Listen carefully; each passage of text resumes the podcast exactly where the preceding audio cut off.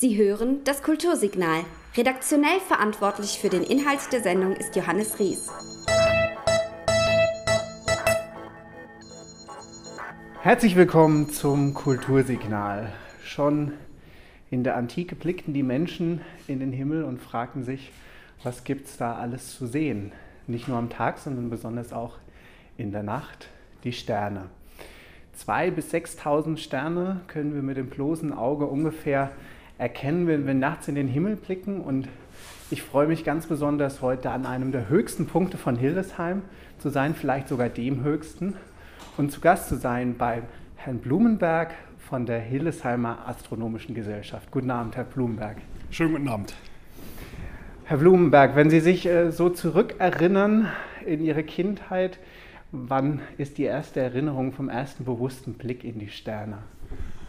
Oh, das ist sehr, sehr lange zurück. Das kann man gar nicht so genau sagen, aber es war so in der Grundschule, dass äh, der Blick nach oben äh, mich fasziniert hat. Also wem fasziniert der Blick nicht äh, äh in, die, in, die, Tiefe des Raumes, gerade bei einem sehr dunklen Himmel.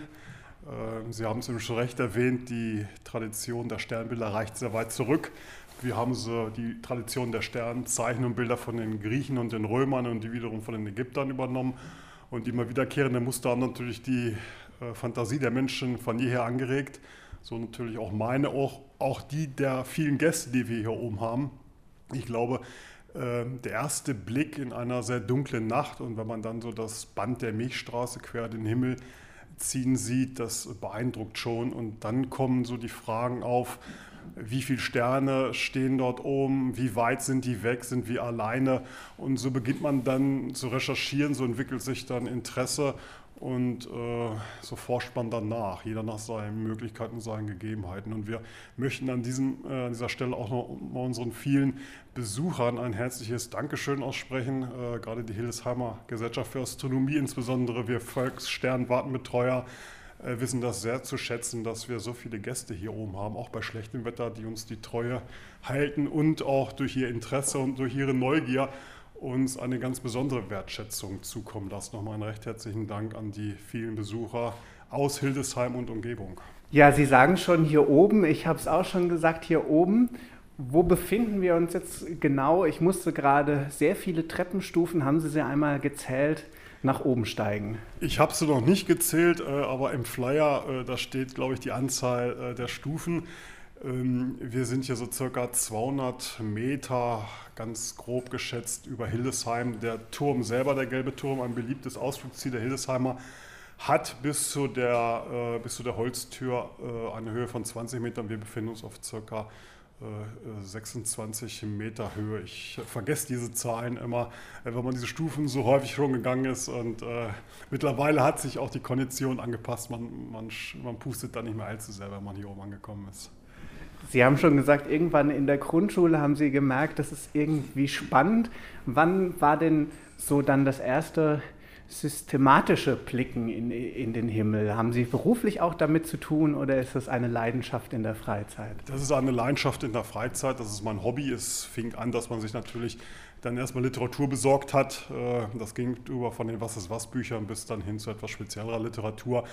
Und äh, da ich nun ursprünglich aus Hannover komme, habe ich weitestgehend mich erstmal mit der Theorie beschäftigt, ab und an dort die Volkssternwarte mal besucht mein erstes Teleskop, das habe ich vor ein paar Jahren gekauft, als ich nach Ilse zog und wir eine Dachterrasse hatten und der Himmel ist im Ladebergland noch recht dunkel und über das Teleskop äh, kamen dann neue Fragen und über die neuen Fragen bin ich dann hier an den Verein geraten und äh, mittlerweile bin ich ja Betreuer der Volkssternwarte. Also der praktische Teil, der liegt ungefähr so fünf Jahre zurück. Das war mein erstes Teleskop, was ich gekauft habe.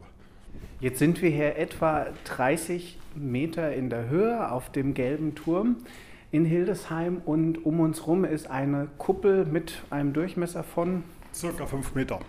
Circa fünf Meter und in der Mitte steht ein großes Gerät.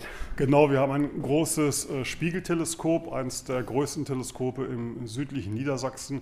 Spiegel, Durchmesser 60 cm, 600 mm, Gesamtgewicht äh, 600 Kilogramm. Und wenn mein Blick hier zu dem Teleskop, damit beschäftigen wir uns später vielleicht nochmal detaillierter, aber wenn mein Blick hier noch so, so weiter durch die Kuppel geht, dann sehe ich hier auch äh, viele Fotografien und ich sehe hier unsere nächsten Nachbarn, unser Sonnensystem. Und ich sehe gleich, der Pluto, der ist da noch äh, drauf abgebildet. Das muss eine ältere Abbildung sein Das als Planet. Auch, das ist auf jeden Fall eine ältere Abbildung. Also das andere sind hier Poster, das sind selbst keine geschossenen Bilder. Ähm, aber dieses kleine Bild mit Pluto, ähm, er ist Zwergplanet geworden. Man hat jenseits der Pluto-Bahnobjekte gefunden, die ähnlich groß sind. Man hätte das Sonnensystem da hinten erweitern müssen. Also hat man kurzerhand den Pluto als Zwergplanet äh, bezeichnet. Allerdings haben ja die Bilder von der New Horizon äh, gezeigt, dass es doch ein, selbst als Zwergplanet mit einer sehr aktiven, sehr interessanten Oberfläche und abgesehen von seiner Größe, die mal ab, äh, davon mal abgesehen, allein von der Aktivität, von der Geologie her scheint er doch vielleicht noch in Klammern Planetenstatus zu haben. Ich selbst habe ihn noch nicht gesehen, das ist der letzte Planet, der mir noch fehlt. Äh, vielleicht kann ich das irgendwann mal realisieren. Zwergplanet, wohlgemerkt. Ja, seitdem der Pluto fehlt in der Planetenzahl, heißt mhm. der Merksatz, mein Vater erklärt mir jeden Samstag unseren Nachthimmel. So Oder wie kennen so, Sie ihn? Also ich kenne noch diesen alten Spruch, mein Vater erklärt mir jeden Sonntag unsere neuen Planeten, so ja. ähnlich. Aber man hat sie mittlerweile ja so verinnerlicht, dass man diesen Merksatz schon äh, sich gar nicht mehr als Merksatz bezeichnen muss, weil jeder von uns Sternwartenbetreuer hatte so ein eigenes Programm, was er den Gästen bei schlechtem Wetter bietet.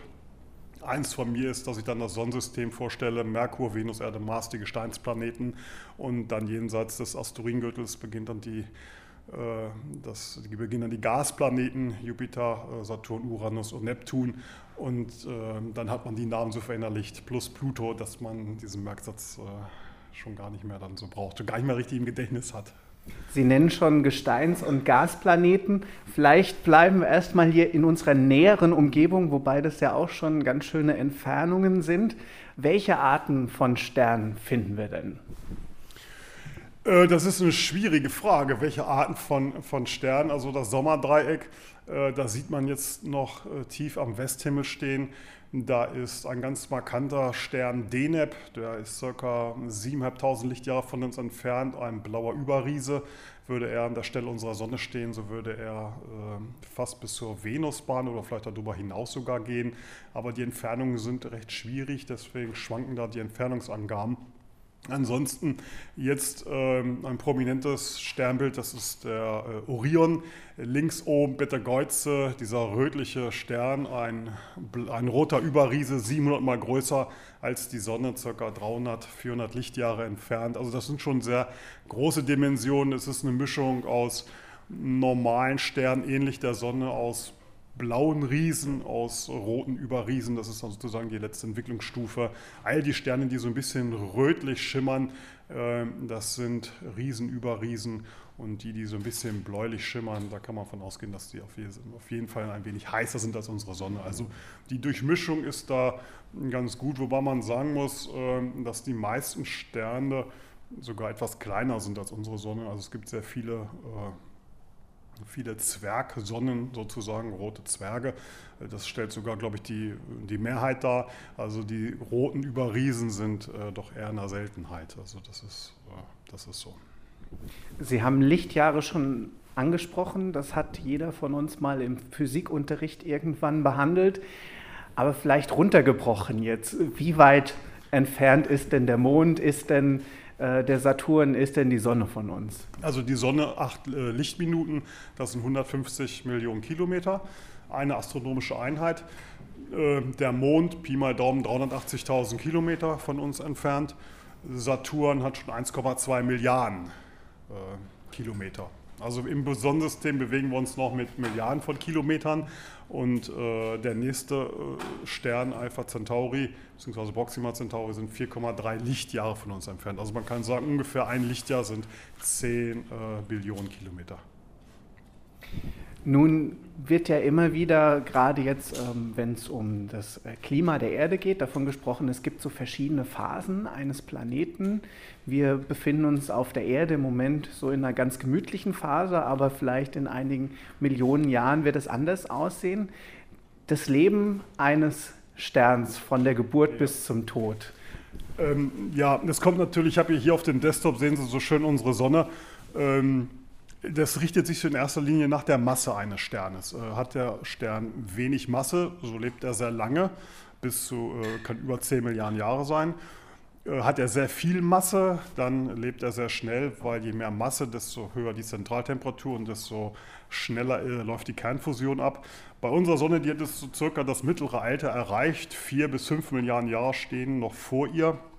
Solange wird die Wasserstofffusion noch laufen und äh, der Kern reichert sich mit Helium an und irgendwann gibt es dann die sogenannte Heliumfusion bei ca. 100, 200 Millionen Grad. Und wenn der Stern dann anfängt, im Inneren Helium zu fusionieren, zu Kohlenstoff dann, beginnt außen um den Kern herum das Schalenbrennen. Also der Wasser, die Wasserstofffusion läuft dort weiter in den Schalen herum um den Kern. Das treibt die äußersten Schichten nach außen durch den Strahlungsdruck der Stern bläht sich auf, äh, er wird zu einem roten Riesen. Die Sonne wird dann eventuell die Erdbahn schlucken. Und äh, danach wird sie die äußersten Gasschichten nicht groß sonderlich halten können durch den Strahlungsdruck. Die werden in den Raum abgefächert. Es entsteht ein planetarischer Nebel. Die hat Herschel entdeckt. Die haben nichts mit Planeten zu tun. Äh, der Name kommt daher, dass sie manchmal so grünlich-blau schimmern wie der Uranus und Neptun. Und daher kommt der Name planetarischer Nebel. Aber das wird mal unsere Sonne, dieses Schicksal wird unsere Sonne erleihen. Ein planetarischer Nebel, im Zentrum ein weißer Zwerg von vielleicht 100.000 Grad Celsius. Ähm, das ist das Schicksal der Sonne. Was mit uns dann als Ehrenbürger passiert, äh, das weiß man nicht. Man weiß ja noch nicht mal mehr, ob wir die nächsten 1000 Jahre überhaupt überleben. Sollten es bis dahin noch Menschen geben, müssten sie natürlich auf einen anderen Planeten versuchen, Fuß zu fassen. Vielleicht hat man den Mars bis dahin kultiviert oder der Mond Europa. Äh, gerade die Monde von den Gasplaneten sind sehr interessant. Oder man muss vielleicht sogar noch weiter weg oder man schafft es dann halt nicht mehr. Das sei dann dahingestellt. Aber entscheidend ist halt, dass unsere Sonne mit 6000 Grad Oberflächentemperatur äh, ein sehr mäßiger Stern ist genau ideal für Leben, sonst wären wir jetzt nicht hier. Ich könnte Ihnen deswegen dann noch nicht die Fragen beantworten. Wenn wir jetzt einen blauen Riesen hier in unserer Mitte hätten, dann hätten wir sehr viel UV-Strahlung. Äh, der lebt auch wesentlich schneller. Also UV-Strahlung, harte UV-Strahlung ist schlecht für die Zelle. Äh, schnelllebige Sterne sind für Entwicklung von Leben halt auch nicht so gut, weil das Leben Zeit braucht. Wäre er ein roter Zwerg, unsere Sonne, müssten wir als Planet näher dran sein. Das würde bedeuten, wir werden in einer gebundenen Rotation, ähnlich wie der Mond, da sehen wir auch nur eine Seite, das heißt, eine Seite ist warm, die andere ist kalt, vom Klima her auch nicht so angenehm. Von daher äh, ist es schon wichtig, dass wir halt so einen Stern wie unsere Sonne haben. Sterne, die massereicher sind, die äh, fusionieren die Elemente jenseits von Kohlenstoff und Sauerstoff bis hin zum Eisen, dann hört die Kernfusion auf. Der Strahlungsdruck lässt sofort nach, die Gravitation gewinnt die Überhand und es entwickelt sich dann eine Supernova bzw. der Rest ein Neutronenstern oder schwarzes Loch bleibt über. Und übrigens sind all die Elemente, aus denen wir bestehen, vorher in einer längst vergangenen Sterngranation fusioniert worden. Das finde ich immer ganz wichtig, dass man den Leuten das mal versucht, dann doch anschaulich zu beschreiben. Das Eisen im Blut, ist, das, der Eisenatomkern ist letzten Endes entstanden aus einer äh, Supernova-Explosion, äh, beziehungsweise von einem längst vergangenen Stern, der damals Supernova-Explosion explodierte. Das wäre nämlich meine Frage nochmal zurück zum Anfang sozusagen, weil es ist natürlich, Sie haben das äh, sehr beeindruckend jetzt geschildert, wie alles dem Ende zugeht, aber äh, wie fängt denn alles an? Nehmen wir an, ähm, ich habe jetzt hier eine, eine leere Fläche und ich möchte da jetzt ein Sonnensystem bauen. Wie gehe ich da vor? Ja, das ist, äh, ich zeige Ihnen noch mal ganz kurz, vielleicht auch, wenn wir schon dabei sind, noch mal ein Bild, mhm. wo jetzt die Sterne und die Planeten entstehen. Das ist natürlich auch eine Frage, da stoßen wir hier oben auch mal ganz schnell dann an unsere Grenzen. Das ist ein Bild vom Pferdekopfnebel, das ist eine große Dunkelwolke. Und wir müssen es ein bisschen beschreiben. Also, also auf dem großen Bildschirm hier ist der, also der Pferdekopfnebel. Ich glaube, den kennen sehr viele Zuhörer. Der ist eine Dunkelwolke im Sternbild Orion. Visuell sehr schlecht zu sehen, gerade bei der Lichtverschmutzung hier. Ähm, er hat so die bekannte Form eines Pferdekopfes und das ist eine große Wasserstoffwolke. Diese haben Lichtjahre von Durchmessern. Und das Wichtigste ist, dass es Bereiche in dieser Wasserstoffwolke gibt, die sehr kalt sind. Minus 200 Grad, minus 250 Grad ist ideal. Denn paradoxerweise Sterne entstehen an sehr kalten Orten, denn das Gas muss kollabieren. Damit ein, Stern, ein heißer Stern entstehen kann, braucht es kaltes Gas, was in sich zusammenfällt. Es verdichtet sich, ein Zentrum entsteht. Die Temperatur heizt sich hoch, es kommt dann zu den, dazu, dass die Moleküle geknappt werden, dass die Atome ihre Elektronen verlieren, das alles verbraucht Energie, sodass die Wolke mittlerweile zu einem Diskus abgeflacht dann immer mehr in sich kollabieren kann. Und circa nach 30 Millionen Jahren, so vermutet man, entsteht dann durch die erste Kernfusion dann ein, ein Stern, äh, der dann auch über die Kernfusion sich stabilisiert hat. Die Gravitation versucht hier alles an einen Punkt zu ziehen, der Strahlungsdruck hält dort gegen und so kommt der Stern dann mit der ersten Kernfusion ähm, auf die sogenannte Hauptreihe, so nennen Astronomen das, und der ist von da an in einem thermodynamischen Gleichgewicht äh, und fusioniert. Entscheidend ist halt, dass man Wolken hat, die sehr kalt sind. Woher kommt die Kälte? Also erstmal ein überdimensionales Tiefkühlfach. Genau. Wir brauchen jedenfalls viel Staub. Staub blockt das Licht von außen ab, dadurch kann die Wolke runterkühlen. Staub, das sind so Kohlenstoff-Silikat-Verbindungen. Und deswegen ist der Staub sehr wichtig für die Entwicklung von Sternen und auch von letzten Endes von Planeten. Und als man das mal so nachgelesen hat, da bin ich natürlich persönlich sehr großzügig geworden, was den Staub angeht, als man so seine elementare Bedeutung erfuhr. Sehr zum Leidwesen meiner äh, Mitbewohnerin, die mochte diese Toleranz vom Staub nun nicht so sehr. Aber nichtsdestotrotz steht schon in der Bibel, aus Staub bist du geboren, aus dem Staub wirst du zurückkehren. Und wenn wir den Staub nicht hätten, dann wären die Sterne wesentlich größer wie die ersten. Population drei Sterne, die wären wieder sehr schnelllebig, schlecht fürs Leben. Aber wir brauchen auf jeden Fall äh, Staub, damit das Ganze runterkühlt. Und in diesen großen Dunkelwolken findet man jetzt nicht nur Staub, sondern auch dieser Staub ist mit Eis überzogen. Und dieser, dieses Eis hat ganz komplexe Strukturen. Und über diese komplexen Strukturen können verschiedene Atome miteinander reagieren. Eis beginnt bei sehr tiefen Temperaturen dann zu fließen, ähnlich wie Glas. Und ähm, deswegen gibt es in diesen Wolken auch Zuckerverbindungen. Selbst Alkohol hat man schon im Universum gefunden. Es gibt eine ganz bekannte Serie, Alpha Centauri, da hat der Freitlesch die Frage gestellt, gibt es Alkohol im Universum? Ganz klar, hier Hotel zum Brockenblick, da gibt es auf jeden Fall ein Bier. Aber nein, dort draußen gibt es auch Alkohol in diesen Dunkelwolken, bedingt halt durch diese Eisstruktur auf den Kohlenstoffpartikeln und äh, durch das Fließen des Eises gibt es dann diese hervorragenden Verbindungen und diese chemischen Reaktionen. Also das ist dann primär die kalte Dunkelwolke, das Entscheidende. Wenn ich eine Bierflasche in den heimischen Tiefkühl, in das heimische Tiefkühlfach lege, dann passiert da ja auch so einiges nach einiger Zeit. Ja, sie platzt. sie platzt.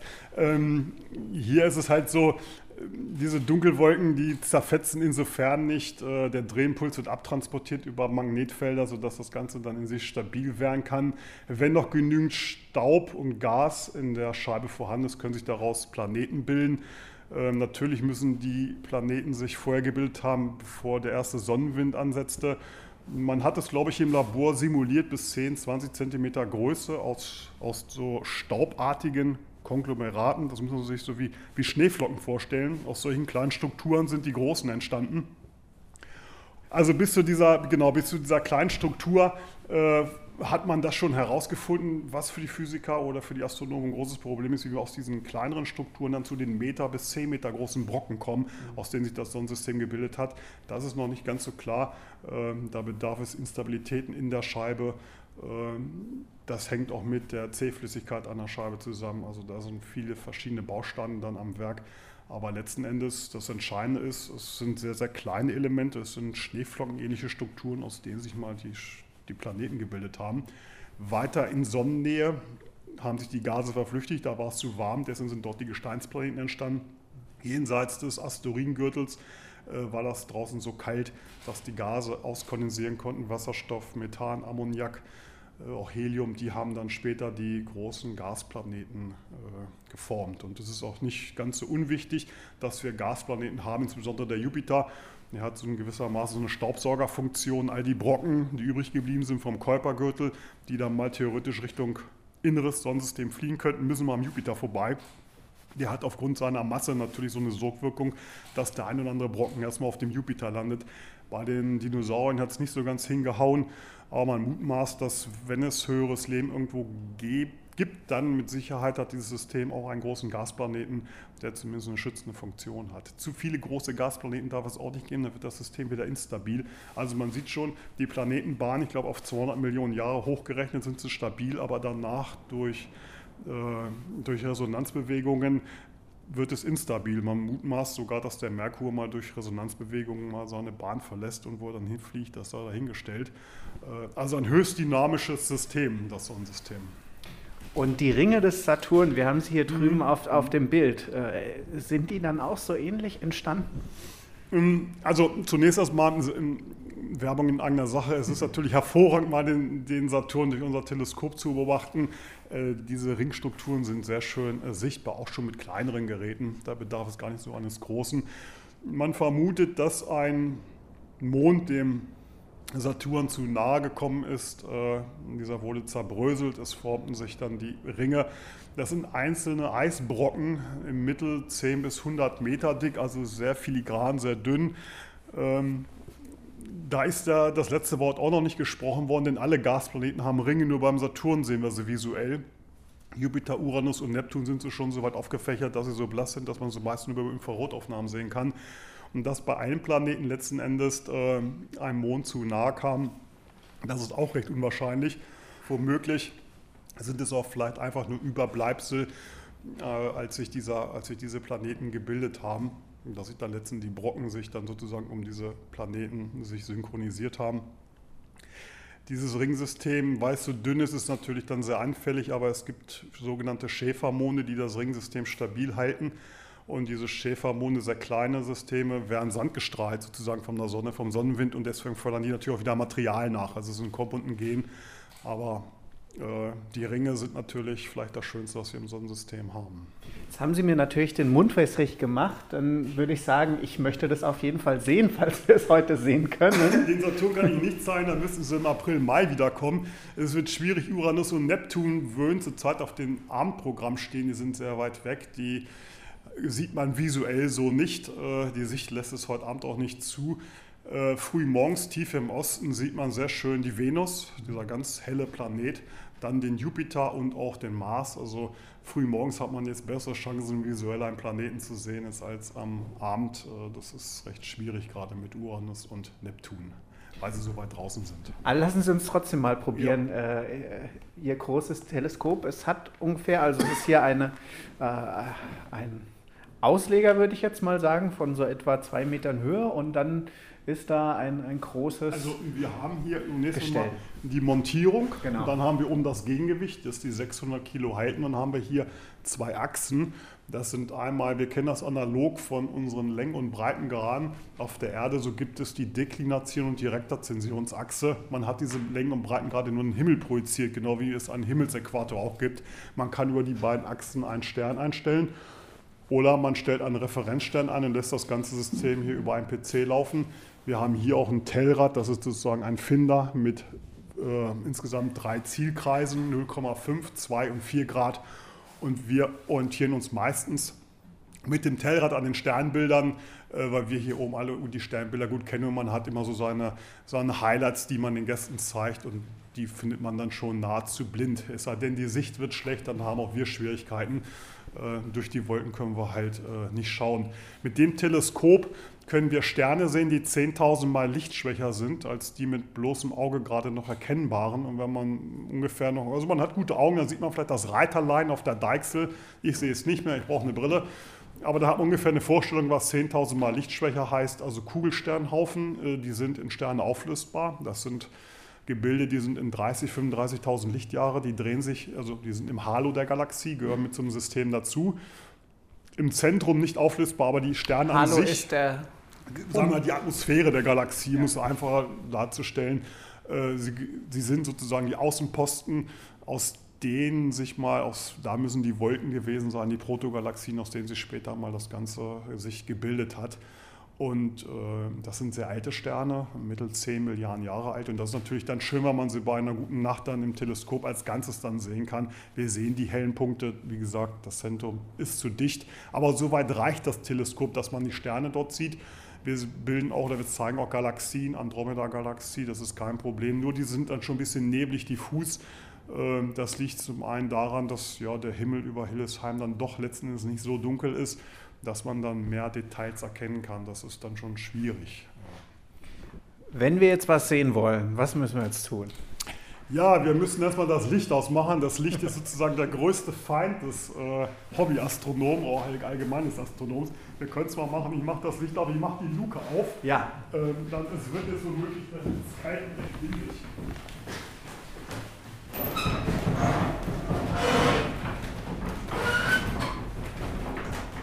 Also wie zu hören ist, geht die große Luke der Kuppel auf und Herr Blumenberg löscht das Licht. Es leuchtet jetzt nur noch hier eine kleine rote Lampe. Mache jetzt die Steuerung an, sodass, wenn ich denn ein Objekt einstelle, dann bleibt es auch im Fokus. Sonst durch die Erddrehung würde das System, würde das Objekt rauslaufen. Wir müssen ständig nachjustieren. Ähm, das ist die Kuppel, die sich gerade dreht. Also es dreht sich jetzt nur die Kuppel, wir drehen uns nicht. Also die Kuppel bewegt sich jetzt um uns herum. Wir sehen schon durch den Spalt den Nachthimmel und ein, zwei Sterne sind auch schon ja, hier so oben zu sehen. sind die Plejaden. Die sind noch recht hell. Es ist leider etwas stärker bewölkt, aber für die Plejaden dürfte es dann so noch ausreichen. Dann gehen wir hier über das Tellrad, da visiere ich sozusagen den Punkt an.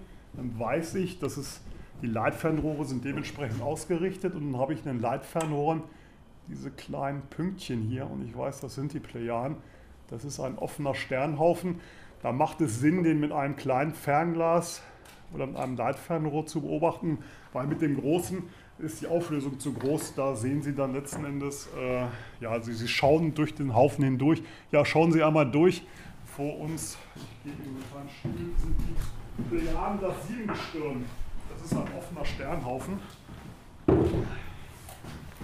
Ich sehe etwas. Genau, diese hellen Punkte, das sind die Plejaden. Ich habe so einen Beamer uns, das sind diese ganz kleinen. Äh,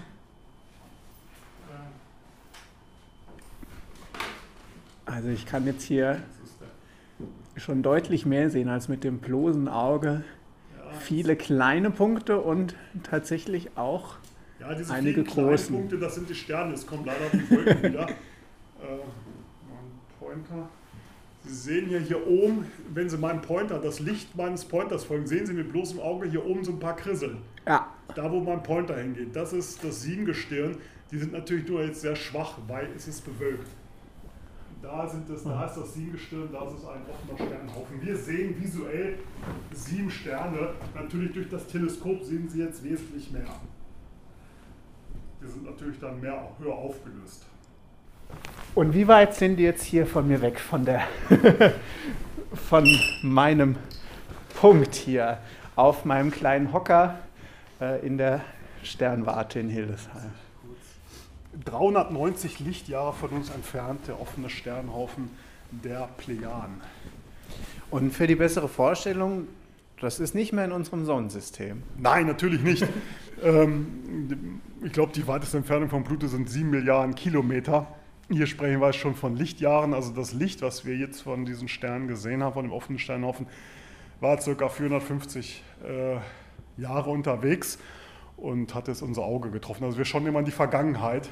Das ist ein Stück weit immer äh, Archäologie oder Geschichte. Wir sehen den Zustand nie im Jetzt-Zustand. Und äh, ja, so weit sind die halt entfernt. Die gehören nicht mehr zu unserem System dazu. Das kann sein, die gibt es mittlerweile schon gar nicht mehr. Wie, wie sehr wissen Sie, das, was Sie jetzt hier am Abendhimmel betrachten mit mir, das, das ist noch oder das ist nur noch eine Folge von etwas, was mal war? Es kann natürlich sein, dass mittlerweile der große Beta-Geuze schon längst explodiert ist und wir ihn immer noch als Punkt sehen, weil uns dieser Lichtblitz der Supernova-Explosion noch nicht erreicht hat. Von daher kann man nie wirklich sicher sein. Aber ähm, da die Sterne so langlebig sind, was zumindest im Verhältnis zu unserem Lebensalter angeht, muss man doch sagen, dass die Punkte, die dort oben sind, weitestgehend wohl auch wirklich noch existieren. Also äh, wir sprechen ja hier von Millionen bzw. Milliarden von Jahren. Das Menschenleben maximal 80, vielleicht 85, 90 Jahre. Äh, Von daher mm, ist es vielleicht äh, recht unwahrscheinlich, dass der Beta-Geuze vielleicht schon morgen explodiert oder vielleicht wahrscheinlich erst in 20.000 oder 100.000 Jahren. Genau kann man das nicht sagen.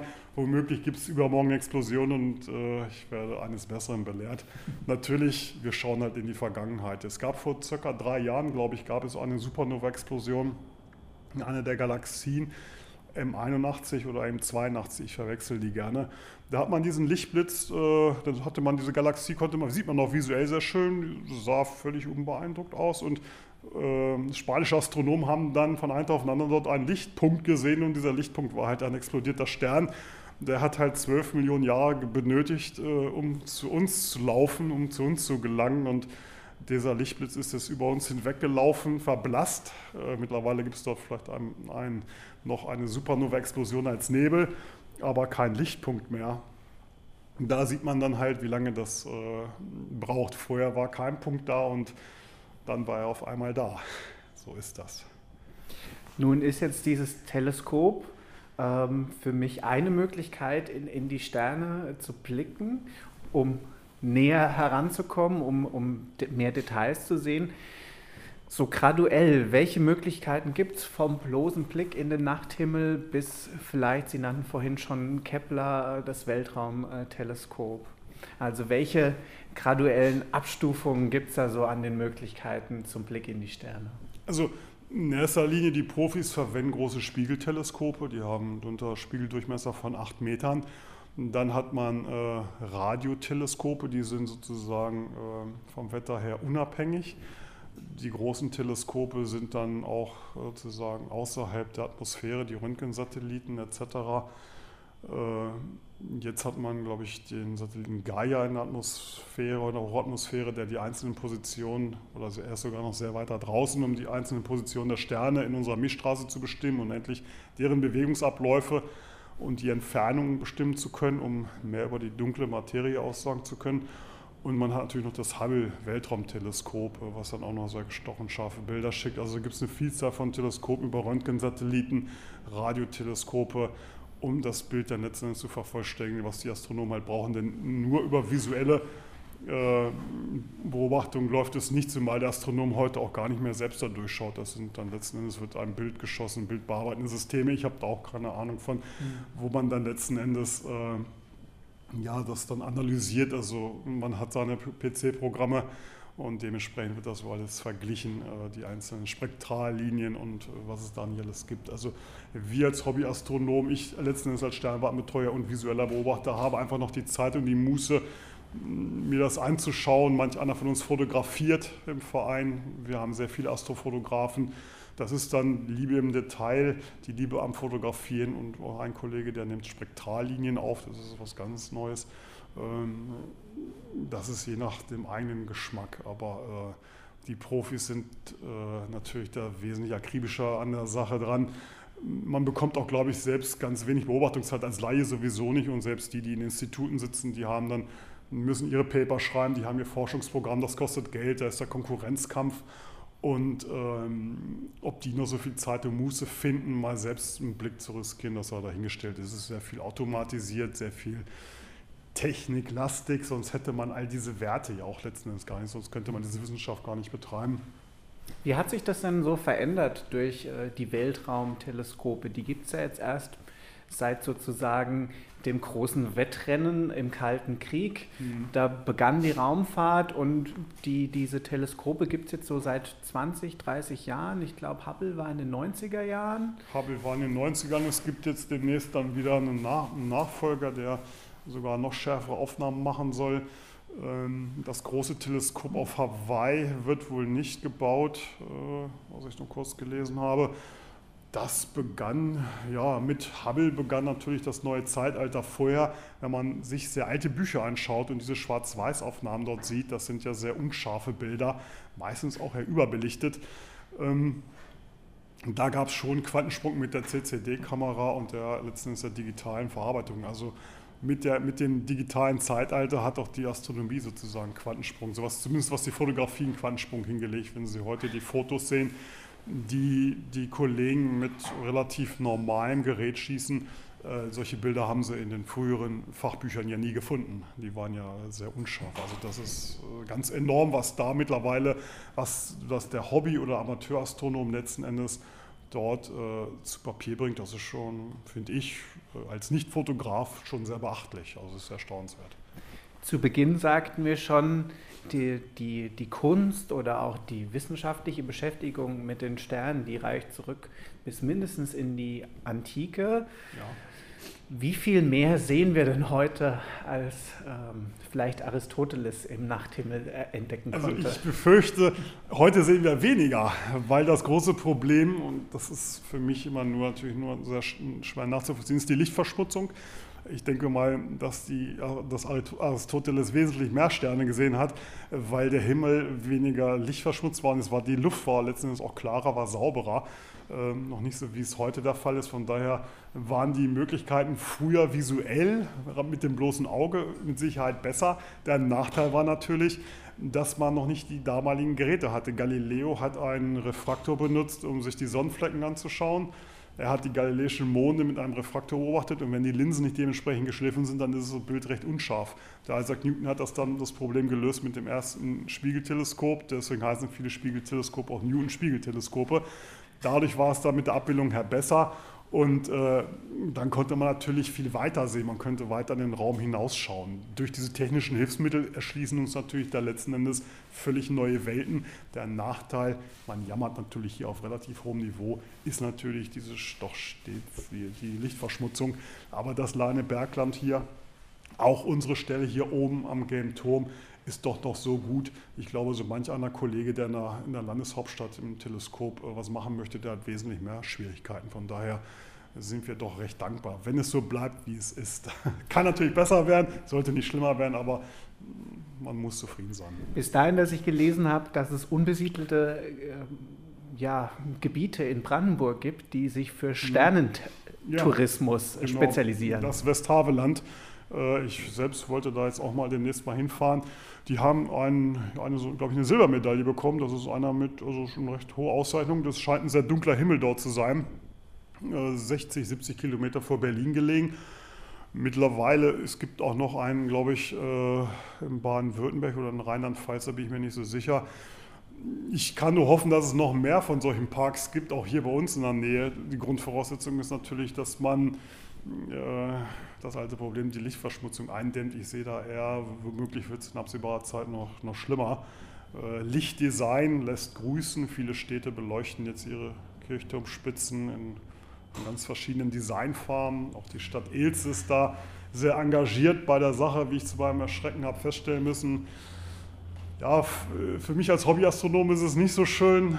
Äh, ich sehe da auch keinen sonderlichen Sinn und Zweck drin, aber äh, man kann es halt nicht ändern. Man kann nur hoffen, dass dieses Kulturgut, dieses Einzigartige, dass das erhalten bleibt. Denn es ist, glaube ich, letzten Endes, was hat die Menschen dazu, ja, es war, glaube ich, vielleicht die, die Neugier oder die, einfach die Ästhetik, die Schönheit, die Schönheit des Nachthimmels, diese funkelnden Punkte da oben, dann beginnt man sich darüber Gedanken zu machen und somit entsteht die Neugier, somit entsteht dann die Warum-Fragen, das Wissen entwickelt sich. Und wenn wir diesen Himmel so gar nicht mehr haben, dass wir vielleicht nur noch den Mond sehen und vielleicht noch einen hellen Planeten, und die hellsten Sterne vielleicht noch am Himmel, äh, das ist dann schon recht wenig. Äh, das wäre sehr schade. Dann wäre es ja vielleicht reizvoll, es Alexander Gerst, dem letzten deutschen Astronauten, nachzutun und mal einen Ausflug auf die ISS zu wagen? Ja, auf jeden Fall. Also ich hätte zwar eine Menge Angst, aber ich könnte sie, glaube ich, dann doch überwinden. Es wäre, glaube ich, einzigartig, mal diesen blauen Planeten von, von außen zu betrachten. Es gibt ja diese schöne Serie da im Fernsehen frühmorgens. Die Bilder, die dann da präsentiert werden, äh, das hat schon was. Also das ist, glaube ich, einzigartig. Ich glaube, das ist eines der schönsten Momente, wobei man sagen muss, ähm, dass einige aus unserem Verein auch weitere Strecken in Kauf nehmen. Namibia ist sozusagen so ein bevorzugter Ort. Es ist, dort gibt es Astrofarmen, man kann dort für relativ günstiges Geld ein Teleskop mieten und man hat dort einen sehr, sehr dunklen Himmel. Es ist vielleicht sogar der drittbeste Himmel äh, gesamt weltweit. Und dann erschließt sich ein der Südsternhimmel und da muss ich sagen, der Südsternhimmel ist wesentlich vielfältiger, wesentlich interessanter, weil man ist tiefer, man sieht äh, den Balsch, den Sphäroid, also das Zentrum unserer Galaxie im Schützen, das sieht man mit bloßem Auge sehr schön das ist schon einzigartig und selbst als Astrolaie, der nicht so viel Ahnung von Sternen hat und sich auch nicht sonderlich dafür interessiert, habe ich festgestellt, ist doch dann von dieser Ästhetik in den Bann gezogen. Also je dunkler der Himmel, je klarer die Nächte und die Leute werden fasziniert sein vom Himmel. Das ist, glaube ich, uns, das ist mit uns in unsere Wiege gegeben. Ich glaube, das ist die Natur des Menschen, seine Neugier. Wäre schade, wenn es verloren geht. Nun bieten Sie hier ja die Möglichkeit an, ähm, Laien, allen interessierten Bürgerinnen und mhm. Bürgern, ähm, die Sterne näher zu bringen, in die Sterne zu blicken.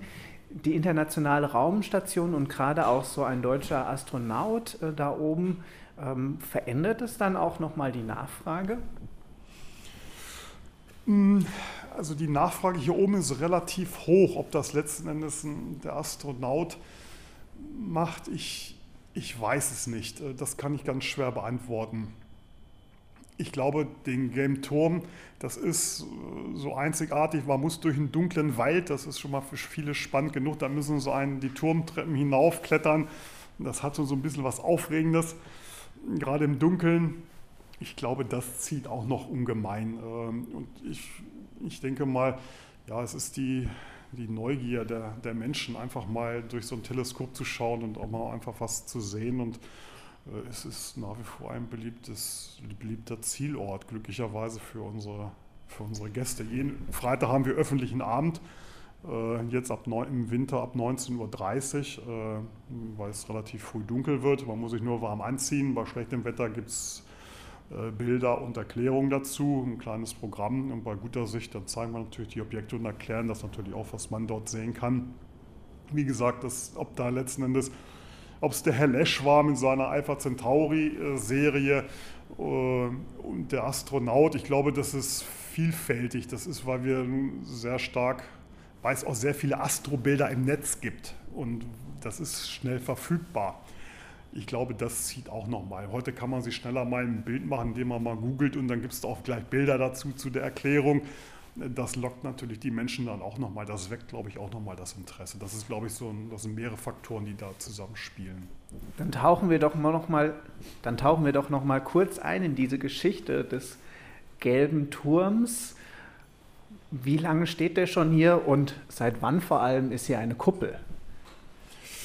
1885 circa wurde er errichtet. 1995 ähm, sollte er abgerissen werden. Es fand sich dann der Verein zur Rettung des Gelben Turmes. Die Namen der edlen Spender finden Sie auf den Stufenkanten. Und ähm, den haben wir es letztendlich zu verdanken, dass wir hier oben stehen. Und von dem Tag an 1995 wurde äh, renoviert, restauriert und ab ca. 2000, 2002 gibt es dann hier oben die Kuppel, die Volkssternwarte.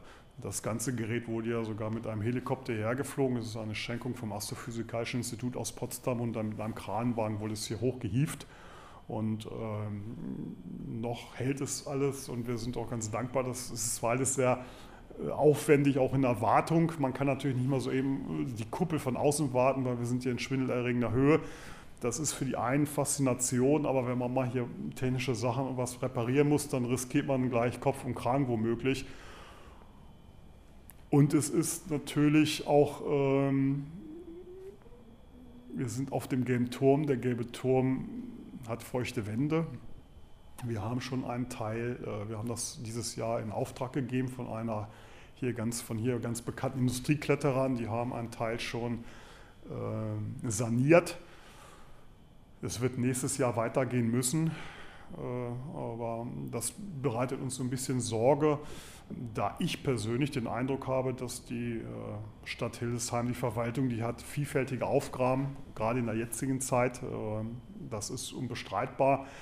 Aber ich persönlich würde es mir manchmal wünschen, wenn wir doch als ein Ort wahrgenommen werden würden, ähm, wo auch Wissen vermittelt wird, gerade in unserer heutigen Wissensgesellschaft und dass man dort diesbezüglich vielleicht mehr so ein bisschen Anerkennung und Wertschätzung erfährt. Letzten Endes unterm Strich läuft es dann auch eine, auf eine Kostenbeteiligung darauf hinaus. Äh, doch hoffen wir, dass wir da eine Lösung finden. Das ist manchmal so ein bisschen, was also ein bisschen Kummer bereitet, weil wir sitzen hier mit unserer Kuppel auf dem gelben Turm. Und wenn das gelbe Turm marode ist, dann können Sie noch so ein gutes Teleskop haben, dann können Sie noch so eine intakte Kuppel haben, die auf einem Zahnkranz läuft. Wenn die Mauern feucht und marode sind, dann wird es schwierig. Von daher hoffen wir, dass wir dort eine Lösung finden und dass die Turmwände natürlich dann noch erhalten bleiben. Das ist wichtig. Die Substanz des Turmes ist natürlich die Grundvoraussetzung, dass wir hier oben arbeiten können. Wir sind ein kleiner Verein und da bedarf es natürlich dann schon auch der Unterstützung. Aber ich, ich hoffe, dass ich da, dass die Stadt einen Schritt vielleicht auf uns zutut. Wir würden uns zumindest sehr darüber freuen. Wir blicken gerade schon in die Zukunft. Welche Projekte hat denn die Hildesheimer Astronomische Gesellschaft sonst noch so in der nächsten Zeit geplant? Ähm, natürlich erstmal den Vorteil der Volkssternwarte, das ist ganz klar. Und zum einen äh, möchte unser Vorsitzender ein Zentrum für Astronomie errichten an einem Ort hier in der Nähe von Hildesheim. Und ähm, da laufen aber zurzeit noch die Verhandlungen, da kann ich jetzt nichts Näheres dann zu sagen. Aber da ist zumindest ein Zentrum für Astronomie geplant, auch mit einem Teleskop logischerweise. Und ich habe gesehen, Sie bieten Vorträge an und Sie diskutieren gerade über einen Planetenweg. Genau, es soll ein Planetenweg äh, äh, entstehen, es soll einen Planetenweg geben, der über nicht nur das Planetensystem an sich jetzt beschreibt, dass man es abgehen kann, sondern darüber hinaus noch ich weiß leider jetzt nicht, wo es dann enden soll. Das muss ich jetzt dazu sagen. Und ähm, es gibt im Rahmen so vierteljährlich gibt es, ähm, gibt es ähm, von der, an der Volkshochschule jeweils einen Vortrag von einem Dozenten. Der letzte war unsere inneren Planeten und die nächsten werden dann im nächsten Jahr halt wieder folgen. Das ist aber, man kann ungefähr sagen, vierteljährlich ungefähr gibt es einen Vortrag. Jetzt sind wir zum Zeitpunkt der Aufzeichnung kurze Zeit vor Weihnachten. Jetzt interessiert mich natürlich der Bethlehem-Stern, der Stern über Bethlehem. Was hat es mit dem auf sich? Haben Sie den schon mal gesehen? Ja, der, den Stern von Bethlehem habe ich natürlich noch nicht gesehen. Ob es denn überhaupt ein Stern war, das sei dahingestellt. Es gibt mehrere Theorien, die einen sprechen von einer Nova. Wenn ein Stern sich plötzlich aufbläht, wird er heller, dann schrumpft er wieder, er wird dann wieder lichtschwächer. Äh, einer Supernova-Explosion, dass er explodiert ist, oder halt einer Konstellation von Saturn und Jupiter. Und das scheint wohl am nächstliegenden zu sein. Die Konstellation Saturn-Jupiter, die scheinen sehr eng beieinander gestanden zu haben. Und das war wohl der vermutlich der Stern von Bethlehem. Aber gesehen habe ich ihn noch nicht. Also diese Konstellation war dann wohl auch sehr einzigartig. habe ich noch nicht. Zu Beginn, Herr Blumenberg, haben Sie mir erzählt, dass schon in der Grundschule das ein ganz faszinierender Blick in die Sterne war.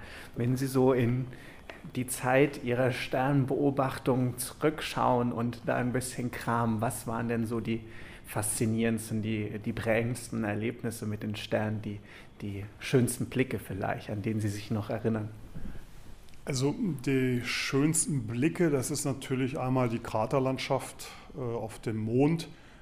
Dann dieser Lichtpunkt von der Supernova-Explosion in der Nachbargalaxie.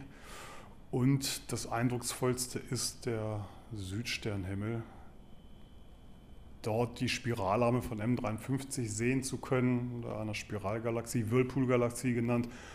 Oder eins der großen Highlights, das ist der Homunculusnebel vom Stern Eta Carina, wenn man diese Gaswolken, die der Stern ausstößt, selbst visuell schon sehen kann. Der Stern ist ungefähr 7500 Lichtjahre entfernt, 30.000-fache Sonnenleuchtkräfte, 150 Sonnenmassen und dann sehen Sie so zwei Wolken wie so Elefantenohren, die da abstehen oder wie so Sanduhren. Visuell, das ist schon, das war somit das eindrucksvollste, weil da auch eine sehr viele, also wirklich Power dahinter steckt. Diese Wolken dehnen sich aus, also sie sind sechs, sieben Billionen Kilometer groß, dehnen sich noch mit einer wahnsinnigen Geschwindigkeit aus. Das ist schon gigantisch. Also wenn man diese Gasnebel Sü am Südsternhimmel sieht, Eta Carina, Tarantelnebel, da verschlägt es einen schon die Sprache. Also das war das Eindrucksvollste, was ich bis jetzt gesehen habe. Wie gesagt, aber hier oben auch im Norden, also die Kraterlandschaften, die Ringe des Saturns, das erste Mal die Kugelsternhaufen, das sind dann also doch solche Aha-Erlebnisse, die einen dann schon äh, berühren, nachdenklich machen, wo man dann noch ins Grübeln kommt, wie das alles mal so entstanden ist, wie es funktioniert. Und das ist das Eigentliche, das Interessante, dass man das, was man visuell sieht, man versucht es dann zu rekapitulieren, wie funktioniert das Ganze, was hält das zusammen. Die Physik dahinter, das ist dann das, das Interessante, das, das, das Kleinste, das letzten Endes das große Zusammenspiel gestaltet. Die Gesetze, die dann Substanz geworden sind, das ist schon faszinierend. Und an dieser Faszination lassen Sie und die anderen Engagierten jeden und jede teilhaben? Ich kann hier vorbeikommen, jeden Freitag? Jeden Freitag ist öffentlicher Abend, äh, jetzt ab 19.30 Uhr. Äh, bei schlechtem Wetter gibt es halt äh, das Stellarium-Programm. Da hat jeder so seinen, seinen eigenen Schwerpunkt. Ähm, ich zeige dann Bilder, erkläre was dazu, stelle das Sonnensystem vor oder erzähle was über die Entwicklung von Sternen. Ähm, andere hat Schwerpunkt mehr die Sternbilder, Sternzeichen, das sei dahingestellt. Ähm, aber auf jeden Fall gibt es da natürlich auch ein bisschen Physik, aber alles, wir sind selbst Laien im, im Rahmen des Verträglichen und äh, natürlich sind auch wir nicht fehlerfrei. Aber das ist jeden Freitag, der öffentliche Abend ist äh, kostenlos. Äh, wir freuen uns natürlich immer über eine Spende. Es gibt Flyer, die kann man mitnehmen, man kann auch in den Verein eintreten. Und man kann äh, natürlich auch uns buchen für private Zwecke. Das ist dann äh, sozusagen abgesehen vom Freitag, von, da bieten wir es nicht so gerne an wegen dem öffentlichen Abend, aber ansonsten stehen wir gerne zur Verfügung. Das ist vor allem Kostenfaktor von 20 Euro für die gesamte Gruppe, also auch bei schlechtem Wetter. Bei guter Sicht äh, schauen wir natürlich durch das Teleskop. Also das ist primär das Ziel, dass wir den Leuten visuell was zeigen. Äh, die Theorie und die Bilder, die stehen äh, dann im Hintergrund. Und Kontaktdaten finde ich auf Ihrer Website? Ja, wir haben eine Webseite, das ist die, die der Hildesheimer Gesellschaft für Astronomie, da findet man unsere Sachen oder beziehungsweise hier am Turm ist der Aushang, äh, da sind die Öffnungszeiten und www.higa-ev.de beziehungsweise kontakt.higa-ev.de. Okay, vielen Dank. Sie haben, gesagt, Sie haben gesagt, es besteht die Möglichkeit, die Sternwarte zu buchen. Gab es hier schon Hochzeiten oder andere äh, Todesfälle? Also wir haben jetzt zur Zeit haben wir den einen oder anderen Kindergeburtstag, das machen wir sehr gern. Ähm, Im Rahmen einer Weihnachtsfeier, morgen zum Beispiel, gibt es ein Programm. Ähm, Ansonsten interessierte Leute, die einfach sich als Gruppe zusammenfinden und sagen, wir möchten eine Privatführung haben, weil das ein bisschen persönlicher dann vielleicht auch ist. Ähm, wir hatten es allerdings im Sommer, da hat sich tatsächlich ein Hochzeitspaar angemeldet. Die wollten dann, weil das, es drohte zu regnen und sie wussten keinen besseren Ort, um Hochzeitsfoto zu schießen als die Sternwarte. Ich war auch ein wenig überrascht darüber, aber das Wetter klarte sich noch auf und äh, sie haben dann nicht mehr zurückgerufen. Aber ich glaube, ähm, das war kein Ende, das hat sich sehr real angehört. Die hätten das gemacht, wenn das Wetter wesentlich schlechter gewesen wäre. Wir hätten natürlich noch so ein bisschen fegen müssen. Nein, aber ähm, wir haben hier sämtliche Gruppeninteressen, Vereine. Das ist Fußballvereine, die mal sagen, wir möchten mal als Programme was anderes machen. Wir möchten mal die Sternwarte hier besuchen. Das ist ganz vielfältig hier. Herr Blumberg, letzte Frage. Haben Sie einen eigenen Stern da oben? Nee, den habe ich nicht. Nein, ich glaube, der wäre schon tausendmal vergeben. Man kann jetzt zwar so eine Sternpatenschaft erwerben, das macht unser Vorsitzender dann auch ganz gerne äh, gegen ein gewisses Entgelt, aber von diesem Sternkauf halte ich persönlich jetzt nicht allzu viel, weil ähm, da kann ich so gar nichts so mit anfangen. Also für mich sind es in erster Linie physikalische Objekte, die ich es gibt ein, zwei Doppelsternsysteme, die sind visuell sehr schön, weil sie so einen blau-gelben Farbkontrast äh, herstellen.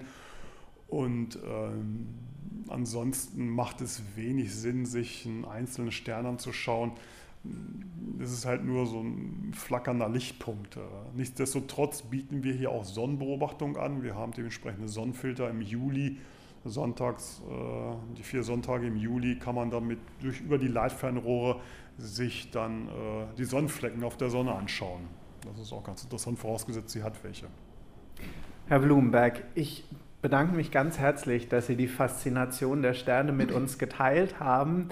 Ich bedanke mich ganz herzlich auch fürs Zuhören. Diese und weitere Folgen des Kultursignal gibt es zum Herunterladen unter kultursignal.de mit Fotos und weiteren Informationen hier aus der Sternwarte. Vielen Dank und bis zum nächsten Mal.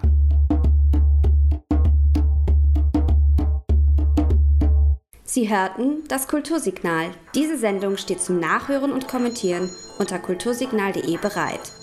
Redaktionell verantwortlich für den Inhalt der Sendung ist Johannes Ries.